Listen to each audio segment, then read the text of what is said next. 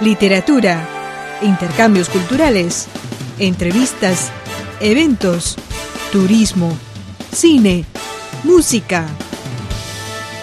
La milenaria cultura china está más viva que nunca en mil y una hojas.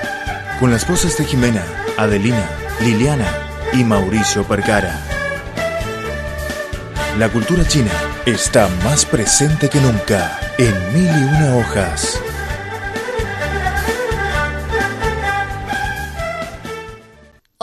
De Radio Internacional de China, bienvenidos a nuestro programa Mil y una hojas. Soy su vieja amiga Adelina. Hoy en el estudio nos acompaña una periodista de Panamá que se llama María Alejandra. Bienvenida. Hola, mucho gusto, buenos días donde quiera que estén. Bueno, María Alejandra ha estado en China por casi tres meses y en el programa de hoy nos va a compartir con nosotros su experiencia de visitar China y también de estudiar y trabajar aquí, ¿no? Sí, por supuesto que sí. Entonces nos vemos después de una pausa.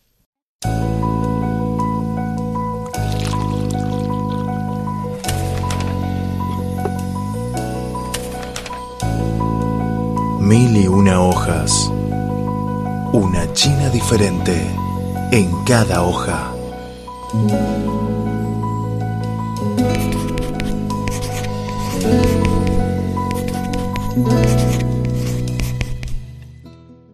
Queridos oyentes, gracias por sintonizar Radio Internacional de China. María está en nuestro estudio. Eh, María, ¿por qué viniste a China? Bueno, la Asociación de Diplomacia Pública China eh, auspició un curso para los periodistas de América Latina para que vengan a conocer la cultura milenaria china. En este caso, como Panamá restableció relaciones diplomáticas con China, ajá, es parte del intercambio de cooperación. Bueno, me surgió esta oportunidad eh, gracias al señor Yan de la, de la Embajada de Panamá. La verdad que agradezco muchísimo a ese señor por darme la oportunidad de venir acá. ¿Todavía estás estudiando en Panamá? Sí, cuando estaba en cuarto año de la universidad, o sea, en este año, yo estaba haciendo, estaba en el cuarto año, entonces yo estaba haciendo una práctica voluntaria en la Estrella de Panamá, eh, que es como trabajar de manera voluntaria pero sin que te paguen. Entonces eso fue de enero a marzo en marzo cuando se culmina mi, mi, o sea, mi estadía en la, empresa, mi jefe, que es el señor Berroa, otro que tengo que agradecerle, me da la oportunidad de venir acá. Entonces ya de ahí el señor Berroa me recomienda en la embajada a través de la señora Rossi, otra persona que tengo que agradecerle. Tantas personas. Sí, son muchas personas que me han dado la oportunidad de estar aquí y bueno, en la embajada eh, me dieron la oportunidad de estar aquí. Gracias a Dios. Cuando subiste que vas a venir a China, ¿cuál fue tu expectativa sobre China, sobre esta visita? Bueno, la verdad que yo tenía mucho, pero muchísimo miedo y estaba llena de prejuicios. Bueno, creo que más que nada es por los medios de comunicación que nos informan lo que ellos quieren informar de China, ¿no? Tenía muchísimo miedo con la comida, eh, personas que no habían venido a China me decían, ten mucho cuidado María, mucho, mucho cuidado. Ay, yo la verdad que tenía realmente miedo, porque para mí la comida es importante y máxime que voy a estar aquí seis meses. Yo sabía que iba a venir una China súper moderna, pero he quedado impresionada eh, aún más por, por su modernización. O sea, venía con una expectativa del 10% y me voy con 100% de que China está moderna obviamente le hace falta muchísimo para poder salir de, de ese título de país subdesarrollado, o sea, en vías de desarrollo. Pero, ¿qué más les puedo decir en cuanto a la cultura? Pensé que los chinos eran más cerrados, pero no es así. Es la imagen que tengo de ellos, pero nunca en Panamá tuve la oportunidad de compartir con un chino, como lo estoy haciendo ahora con usted con mis colegas de la radio. Entonces, vaya, son muchas cosas. La verdad que lo que me impresiona, no sabía que había tanta seguridad aquí en China. Es más, me enviaron un video de, de cómo se roba en China antes de venir y yo vine con más miedo aún así. O sea, porque yo era como que, Dios, qué miedo. O sea, estaba por un lado súper emocionada, pero por el otro lado tenía miedo. Y creo que esos miedos ni siquiera pasó la primera semana y ya estaba súper calmada, porque la comida es deliciosa, la seguridad es impresionante, tú puedes salir a la una de la mañana y sentirte segura de que nada malo te va a pasar. Y como ciudadana y como mujer es algo que yo valoro muchísimo. El hecho de que las personas sean abiertas a ayudarte es algo muy, pero muy, pero muy lindo. Eh, un colega, un compañero que conocí panameño me dijo de que él se perdió porque quiso salir el primer día a China, el valiente, ¿no? Sin WeChat, sin nada. Se fue con otro colega y se perdieron.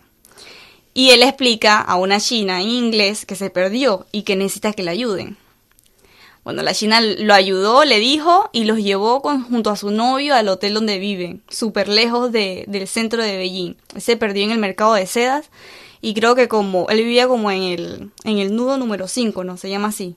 Bueno, entonces ella viene y los deja en el hotel. Y él le dice, ¿cuánto te debo? Y la joven le responde, no, esto es de China para ustedes. Y eso fue realmente hermoso. No me pasó a mí, pero yo creo que esto es algo que debo destacar. De que, o sea, la amabilidad de las personas y que te ayudan sin ningún tipo de interés. Lo que hizo la joven con mi colega panameño fue realmente muy, pero muy, pero muy hermoso. Y creo que me llevo una muy buena imagen de, de los ciudadanos chinos. Bueno, además de la amabilidad de los chinos que has mencionado, ¿qué otras cosas que te impresionan o te sorprenden aquí en China? Bueno, el grado de planificación del ciudadano chino de que cuando dice algo que va a hacer, lo hace. Eh, considero que los chinos son personas de que si te dicen que te van a bajar el cielo y las estrellas es porque lo van a hacer pero asimismo es el sistema político de este país que planifica, en este caso los planes quinquenales los planifican y los ejecutan. Yo creo que todo eso es gracias a la reforma y la apertura, ¿no? Todo eso es parte de la reforma y la apertura.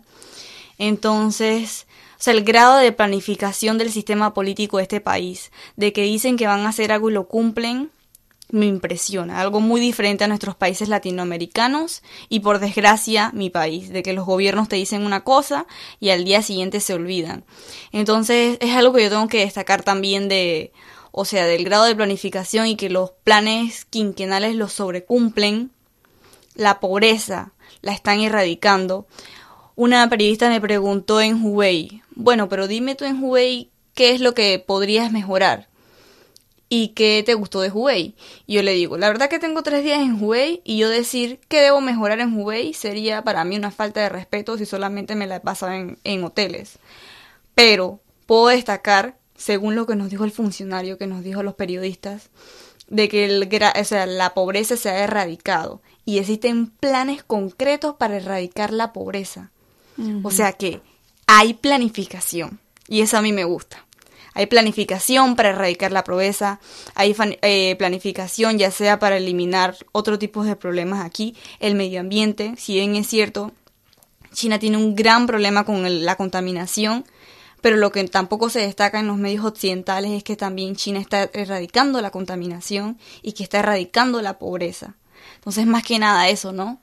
Esto, y es sorprendente, sorprendente porque no estoy acostumbrada a esa política de decir y hacer, a esa política de, de que todos en este país son part, es parte de, de una sola China. Al menos siento yo de que se escucha y se piensa en las demás personas. No sé si es por el sistema socialista o qué, pero que el gobierno chino esté empeñado por erradicar la pobreza, para mí esa es una forma de inclusión social. Más interesante, más viva para encontrar una China diferente en mil y una hojas.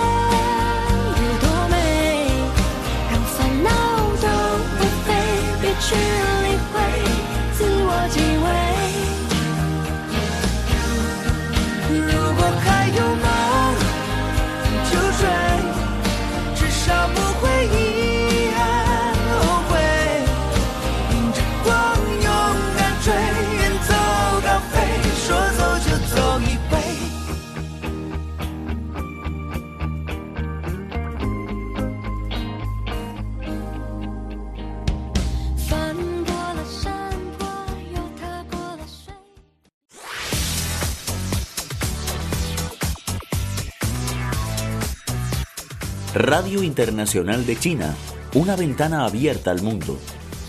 Nuestro correo electrónico es spa.cri.com.cn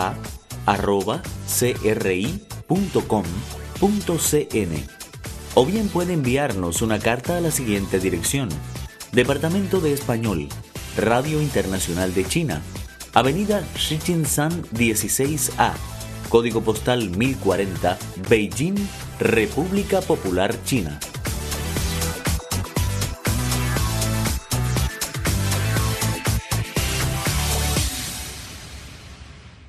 Vamos a hablar sobre Beijing. Has estado en Beijing por un mes, ¿no? bueno, en Beijing es donde me he quedado más tiempo. En Beijing es mi, es mi hogar por ahora y de ahí partimos a las diferentes provincias. Sí, he estado en Beijing. A ver, ¿qué más me ha gustado de Beijing? Bueno, yo soy una joven de campo, vivo en Panamá, pero vivo en las periferias de Panamá. O sea, estoy acostumbrada, no estoy acostumbrada a vivir en tantos edificios, pero, o sea, creo que la historia que tiene Beijing es inmensa y milenaria. Ayer casualmente, no, antes de ayer casualmente visité a un restaurante cuyo nombre no puedo recordar, es donde hacen el pato pequinés, el pato laqueado de Pekín. El señor me preguntaba de dónde yo era, era muy amable y lo que me gustó del lugar, o sea, no he probado el pato laqueado, pero lo que me gustó del lugar es que la filosofía del lugar es mantener las costumbres de China y la modernización. He ahí todo. O sea, Pekín es una ciudad súper moderna, pero la cultura se siente aquí. O sea, aquí China, Pekín va evolucionando, pero sus raíces siempre ustedes tratan de llevarlas. Y es algo muy bueno y positivo, ¿no? Porque si no recordamos de dónde venimos, ¿cómo vamos a saber hacia dónde vamos? Entonces, creo que más que nada esa es la sensación que tú sientes cuando entras a ese restaurante, cuando entras al calle, al, a la famosa calle de Wang Funjin, de que o sea, es súper moderna, pero cuando tú entras al calle de nocturno de comida exótica, tú sientes una alegría inmensa, al menos yo me o sea, ese, para mí ese es uno de mis lugares favoritos, porque se fusiona lo que es la modernización y lo que es la cultura china.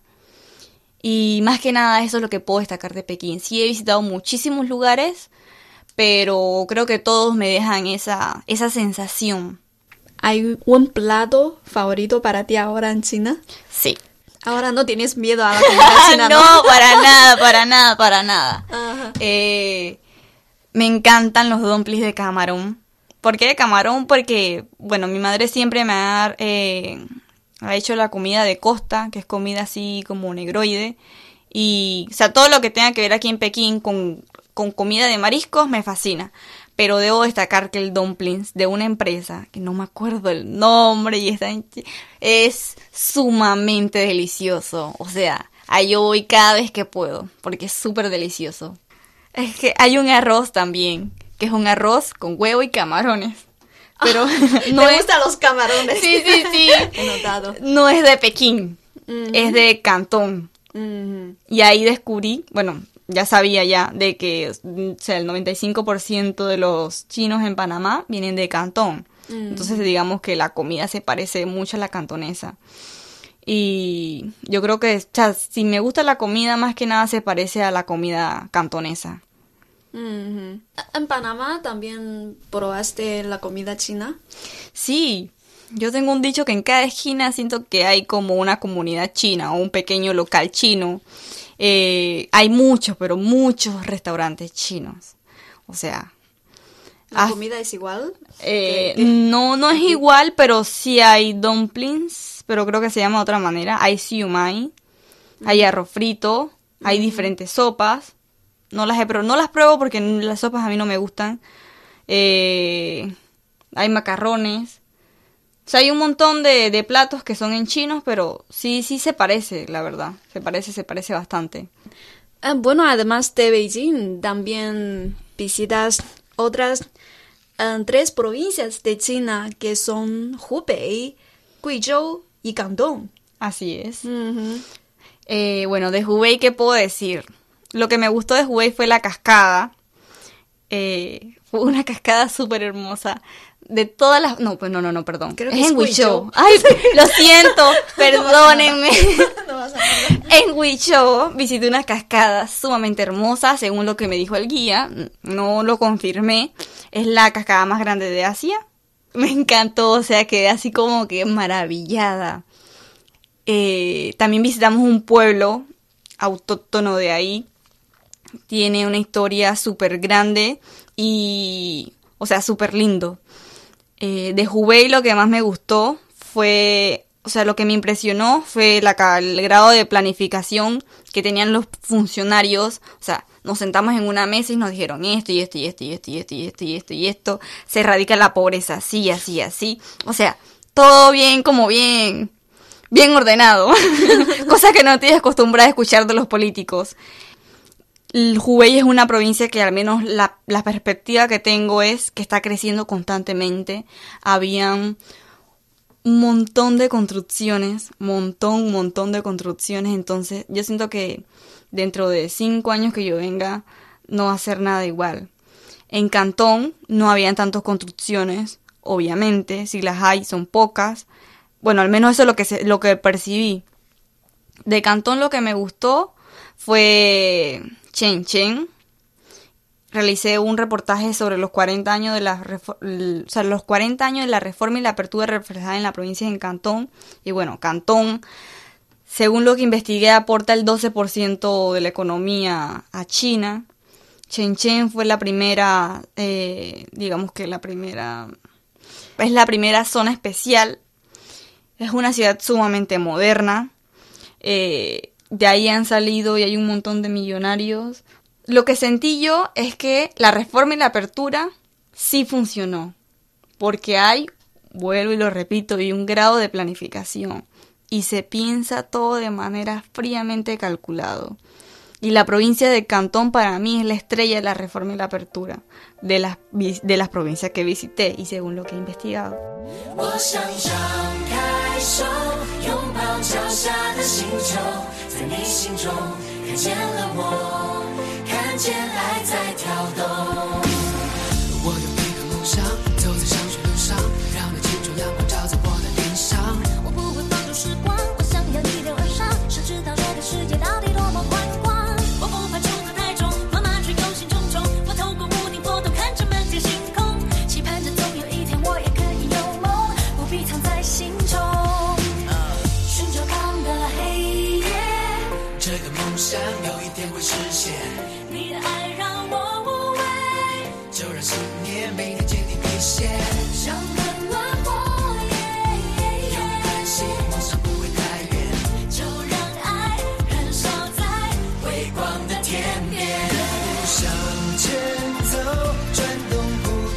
星球，在你眼中看见了我。看见爱在闪烁。我想张开手，拥抱脚下的星球，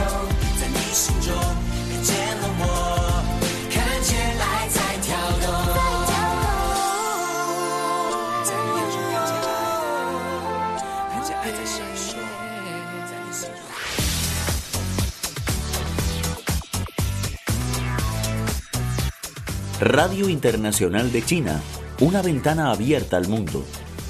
Nuestro correo electrónico es spa.cri.com.cn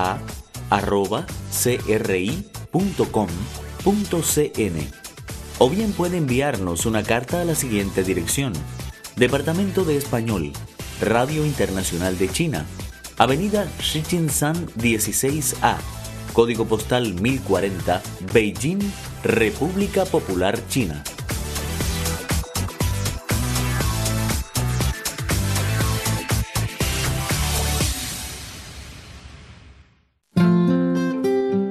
Más interesante, más viva, para encontrar una China diferente en mil y una hojas.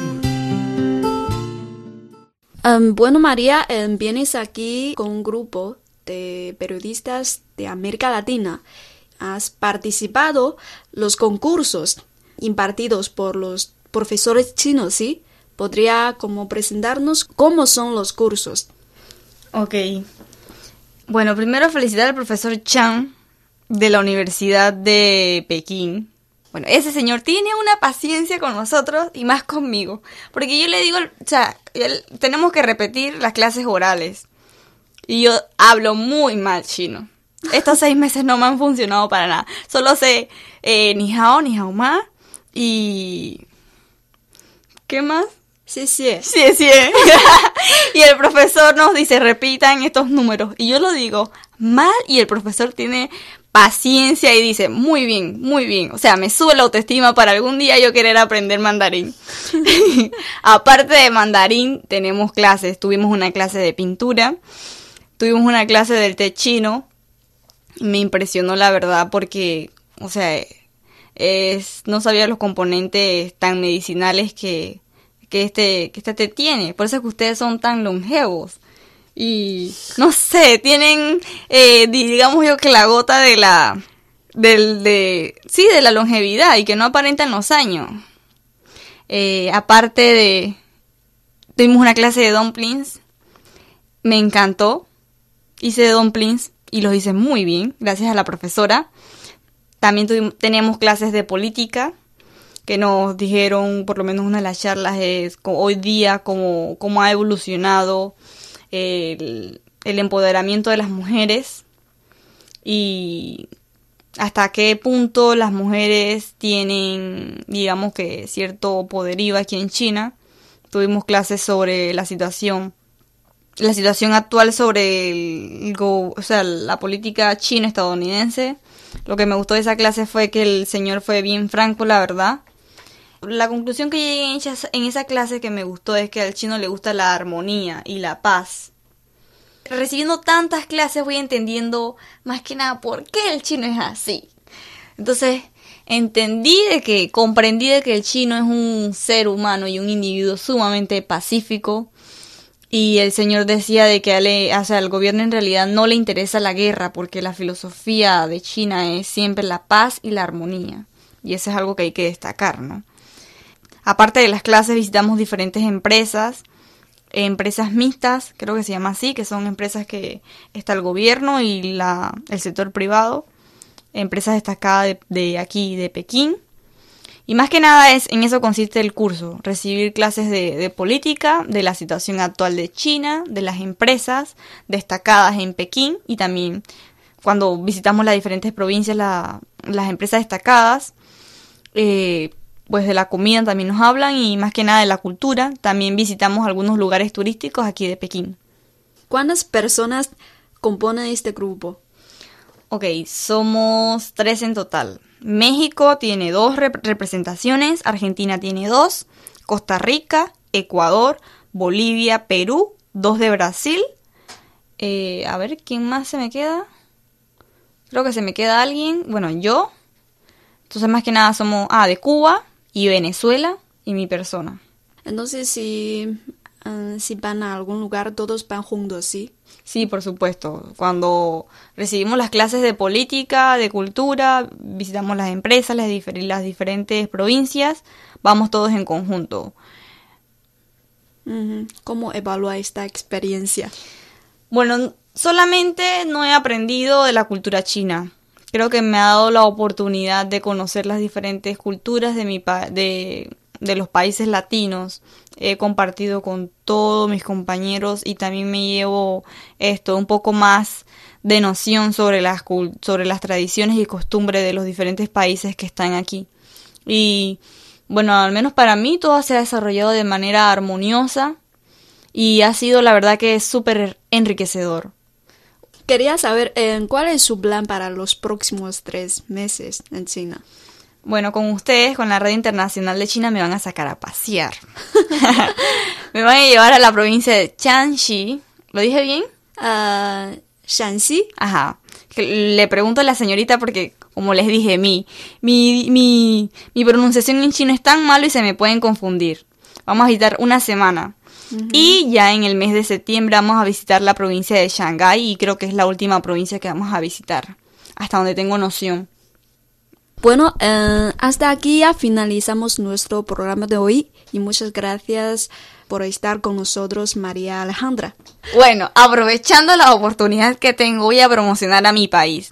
Nosotros, la cultura panameña y china, siempre hemos estado en constante comunicación desde la creación del canal de Panamá. No sé si saben, amigos radioescuchas, que ustedes los chinos participaron en la construcción del canal de Panamá. Hoy día China es el segundo usuario más importante del canal de Panamá y el primer proveedor de la zona libre franca. O sea que económicamente estamos súper bien. Tenemos unas fuertes relaciones. Yo creo que las relaciones diplomáticas es como un sello a esa amistad que se ha desarrollado a lo largo de la, de la historia. Es por ello que yo los invito, la verdad, que vengan y conozcan mi país, porque es igual de abierto como ustedes. Ya para cerrar, la cultura china, o sea, la verdad que estoy inmensamente agradecida.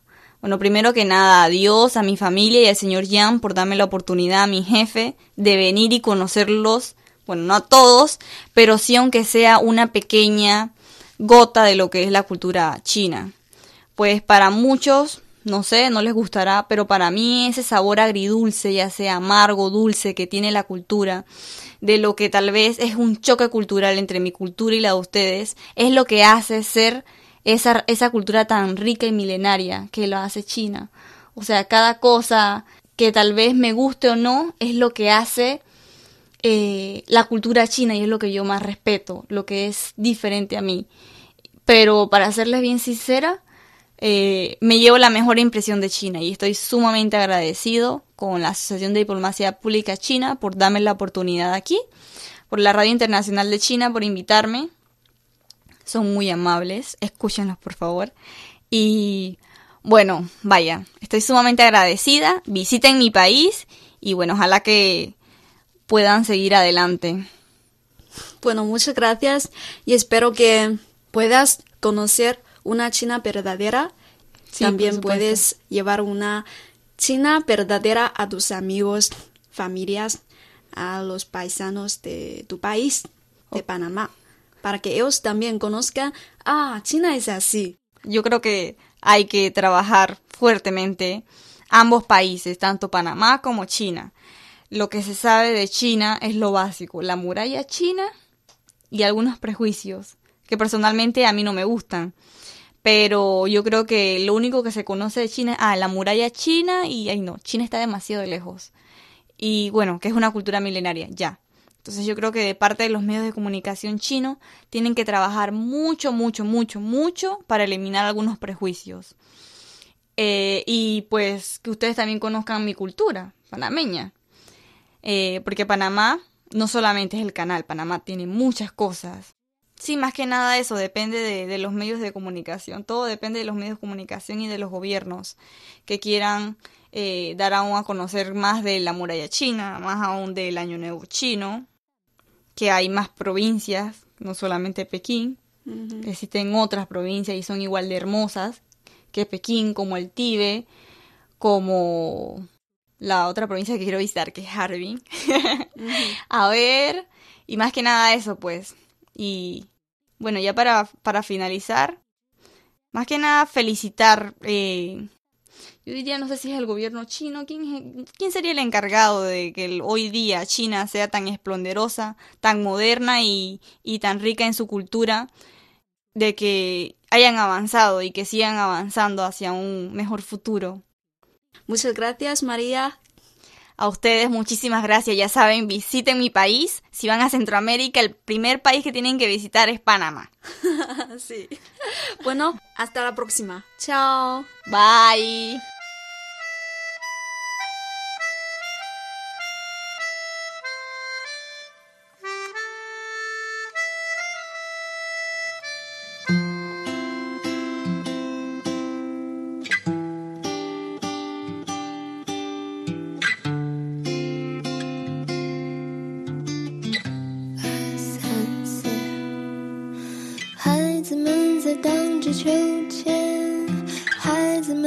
荡着秋千，孩子们在荡着秋